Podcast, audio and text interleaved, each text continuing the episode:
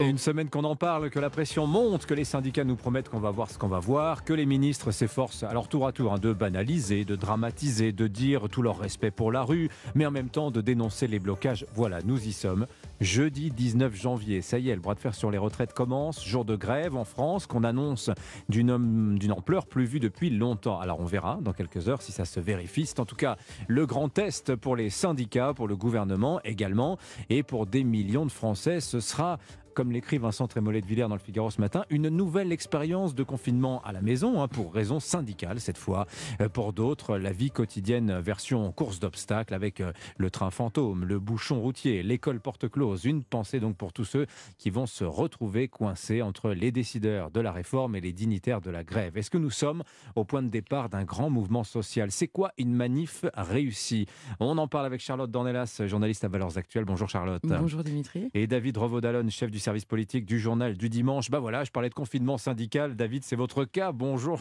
Vous êtes à distance avec nous ce matin.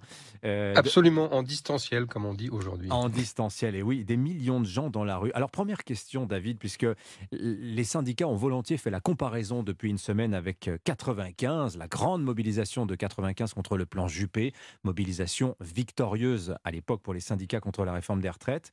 Est-ce que un million de gens dans la rue, ça peut faire reculer le gouvernement? Est-ce que ça suffirait, d'après vous, aujourd'hui, à faire plier la réforme?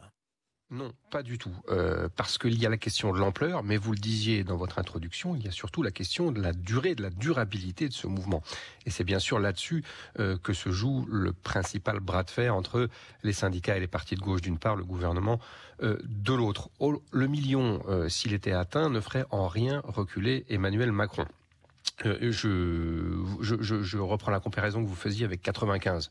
Euh, dans l'esprit du président, lui a un mandat, il l'a dit, il l'a répété euh, depuis plusieurs semaines, il a expliqué ce qu'il comptait faire pendant sa campagne présidentielle sur la réforme des retraites, ce qui n'était absolument pas le cas mhm. de Jacques Chirac, c'est ce qu'il dit en privé en 1995. C'est la raison pour laquelle eh bien, tout le monde avait été un peu pris de court, souvenez-vous, en décembre 95, justement, quand Alain Juppé, le Premier ministre, lance cette fameuse réforme des retraites. Lui, il, il estime qu'il a toute légitimité euh, et euh, bon, il laisse le, le, la chorégraphie sociale et politique se dérouler. Vous le disiez aussi en introduction, euh, les ministres en font beaucoup sur le thème. Vous avez remarqué ces derniers jours ah sur des propos un petit peu apaisants pour ne pas jouer, jeter de, de, de l'huile sur le feu et dire que la hein. manifestation est un droit et qu'on a tout à fait le droit de protester. Oui, ils ont un peu tout dit, les ministres, soufflant un peu le chaud et le froid, la glace et, et le sucre. Mais, mais malgré tout, je, je, je, vous, je vous soumets hein, l'argument de Mathieu Boccoté cette semaine qui nous disait est-ce que véritablement Emmanuel Macron est légitime à réformer les retraites? Parce que certes, il en a parlé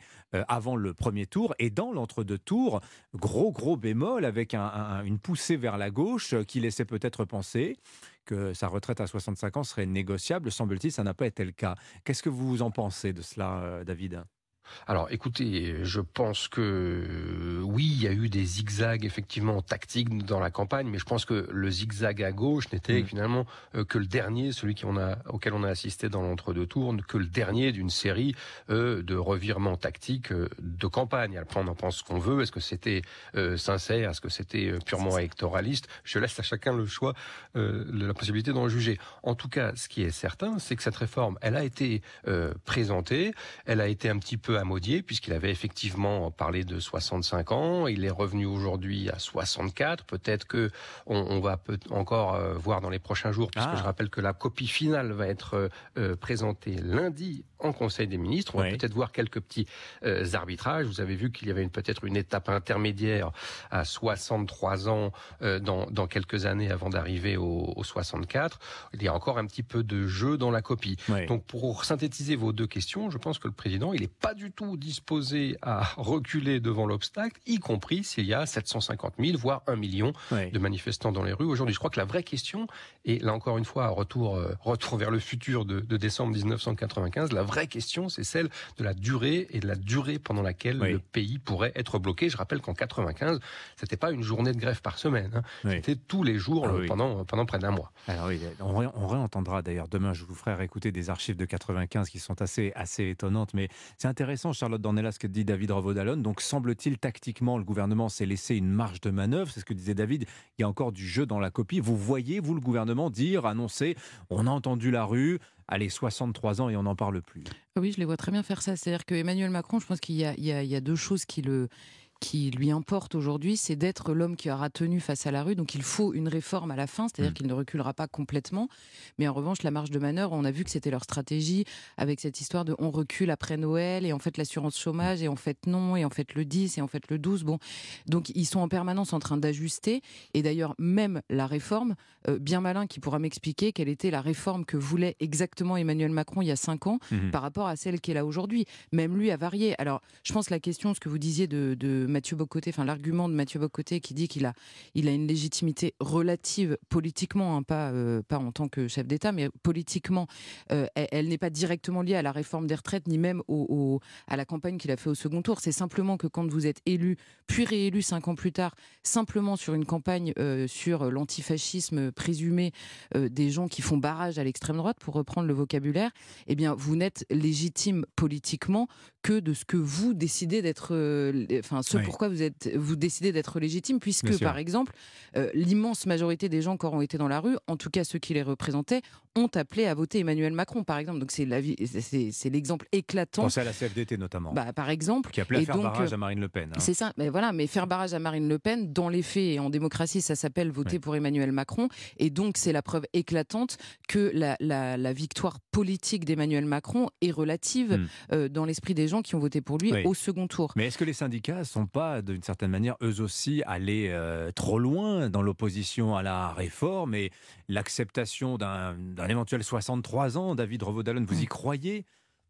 Alors, pour l'instant, euh, du point de vue des syndicats, on a d'abord un front commun, ce qui est très hmm. étonnant du point de vue des, des, positions des uns et des autres, notamment bien sûr de la, du patron de la CFDT, euh, Laurent hmm. Berger et Philippe Martinez, qui sont quand même aux antipodes sur la conception de l'action syndicale et, du, et de la négociation politique. Hein. Vous avez la radicalité, est-ce qu'ils le sont encore, historique et, et le, le, réformisme. Alors, est-ce qu'ils le sont encore? Ils sont, en tout cas, force est de constater qu'ils sont sur la même ligne et qu'ils font front commun pour la première fois depuis 12 ans. Et donc, pour répondre à votre question, je crois pas du tout que Laurent Berger soit euh, en mesure d'accepter encore euh, ce qu'on appelle, ce que le gouvernement appelle du sucré, hein, ces, petits Kinder surprise qui seraient en, mesure de distribuer dans les derniers jours avant la présentation.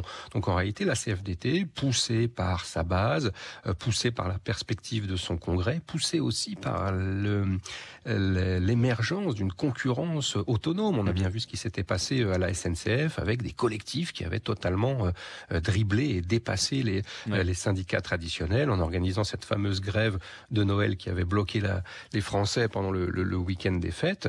Euh, donc, aiguillonnée de toutes parts, euh, la CFDT est sur une position beaucoup plus radicale qu'elle ne l'a été ces dernières années, ceci étant bien sûr accentué par les mauvaises relations qu'entretiennent Laurent Berger et Emmanuel Macron, alors qu'a priori, bah, ces deux-là sont plutôt faits pour s'entendre, mais en réalité, on voit que la ligne est, mm. la ligne est, est, est, brouillé. Et je crois que ça doit beaucoup, ça, au premier quinquennat d'Emmanuel Macron. Souvenez-vous, quand le président avait été élu et euh, qu'à la hussarde, il avait entrepris euh, non seulement de rénover euh, la vie politique à sa façon, avec ce fameux en même temps et ce, mmh. ce, ce, cet effacement des frontières traditionnelles entre droite et gauche, mais aussi avec ce grand mépris souverain des corps intermédiaires, au premier rang desquels les syndicats qu'il avait affiché. Et je crois que ça, ça a fait beaucoup de dégâts et qu'il en paye aujourd'hui euh, l'addition. Donc, euh, pour revenir à votre question initiale, si mm. même si d'aventure il, il, entreprenait de mettre un peu d'eau dans son vin, je crois que euh, Laurent Berger serait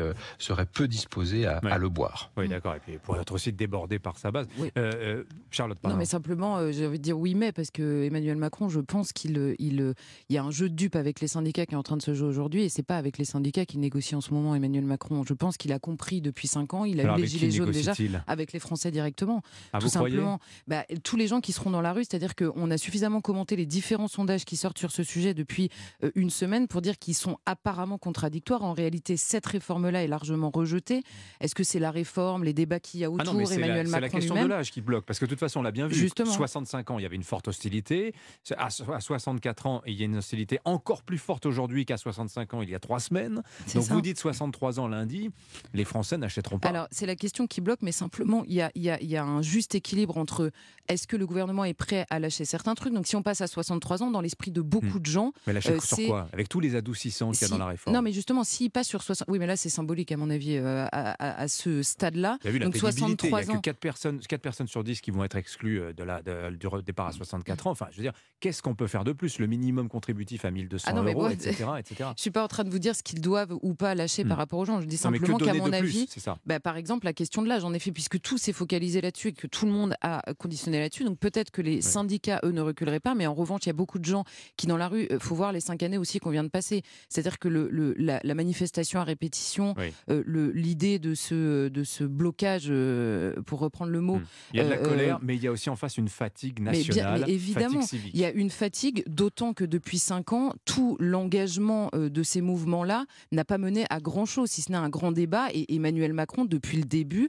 par le biais du grand débat initialement et ensuite par le biais de ses prises de position un peu intempestives, mm. s'adresse directement aux gens et non pas aux corps intermédiaires. Et c'est un autre problème d'ailleurs qu'on a à régler les corps intermédiaires. je, vais je, crois que la David. bataille, pardon, elle, elle, est là en réalité. Elle est moins dans euh, les, les, petits, euh, euh, les petits éléments sucrés que vous évoquiez, c'est-à-dire ce fameux minimum contributif à 1200 euros net, les, la question des carrières longues, de la pénibilité, puisqu'effectivement, le repoussoir absolu, l'abomination de la désolation pour l'opinion, c'est bien l'âge, le report, qu'il soit à 65, 64, soit 63. Je crois que la bataille de l'opinion qu'envisage mmh. Emmanuel Macron se, se situe effectivement bien au-delà. C'est la fameuse, euh, le, la, fameuse lutte entre l'ordre, euh, la rationalité, le travail d'une part et de l'autre, mmh. le chaos et la chienlit. Euh, Emmanuel Macron, il est très clairement, il reprend la logique de 1968 et il mise sur, il mise sur un retournement de cette opinion et le fait qu'au bout de quelques jours, au bout de quelques semaines, eh bien, finalement, les Français, mmh. la hantise des Français porte davantage sur les blocages, les grèves et les hmm. éventuelles violences, parce que ça, on n'en a pas parlé, hein, puisqu'aujourd'hui, chaque on a le temps, on a le temps, David, on a le temps. chaque manifestation s'accompagne euh, des, des, euh, des, des, exactions vraisemblablement des Black Blocs. Merci David. il, mise sur une usure euh, à, à, court terme. Merci David Revaudalon du journal du dimanche et Charlotte Dornelas de Valeurs Actuelles est avec nous. Merci à tous les deux. Et oui, les violences, bon, on aura l'occasion, on verra ce qui va se passer cet après-midi. En tout cas, journée spéciale, en tout cas, journée particulière sur Europe 1. Toute la journée, cette grève, on va vous la faire vivre. Dans Punchline ce soir, 18h, Laurence Ferrari et dès midi avec Romain Desarbres.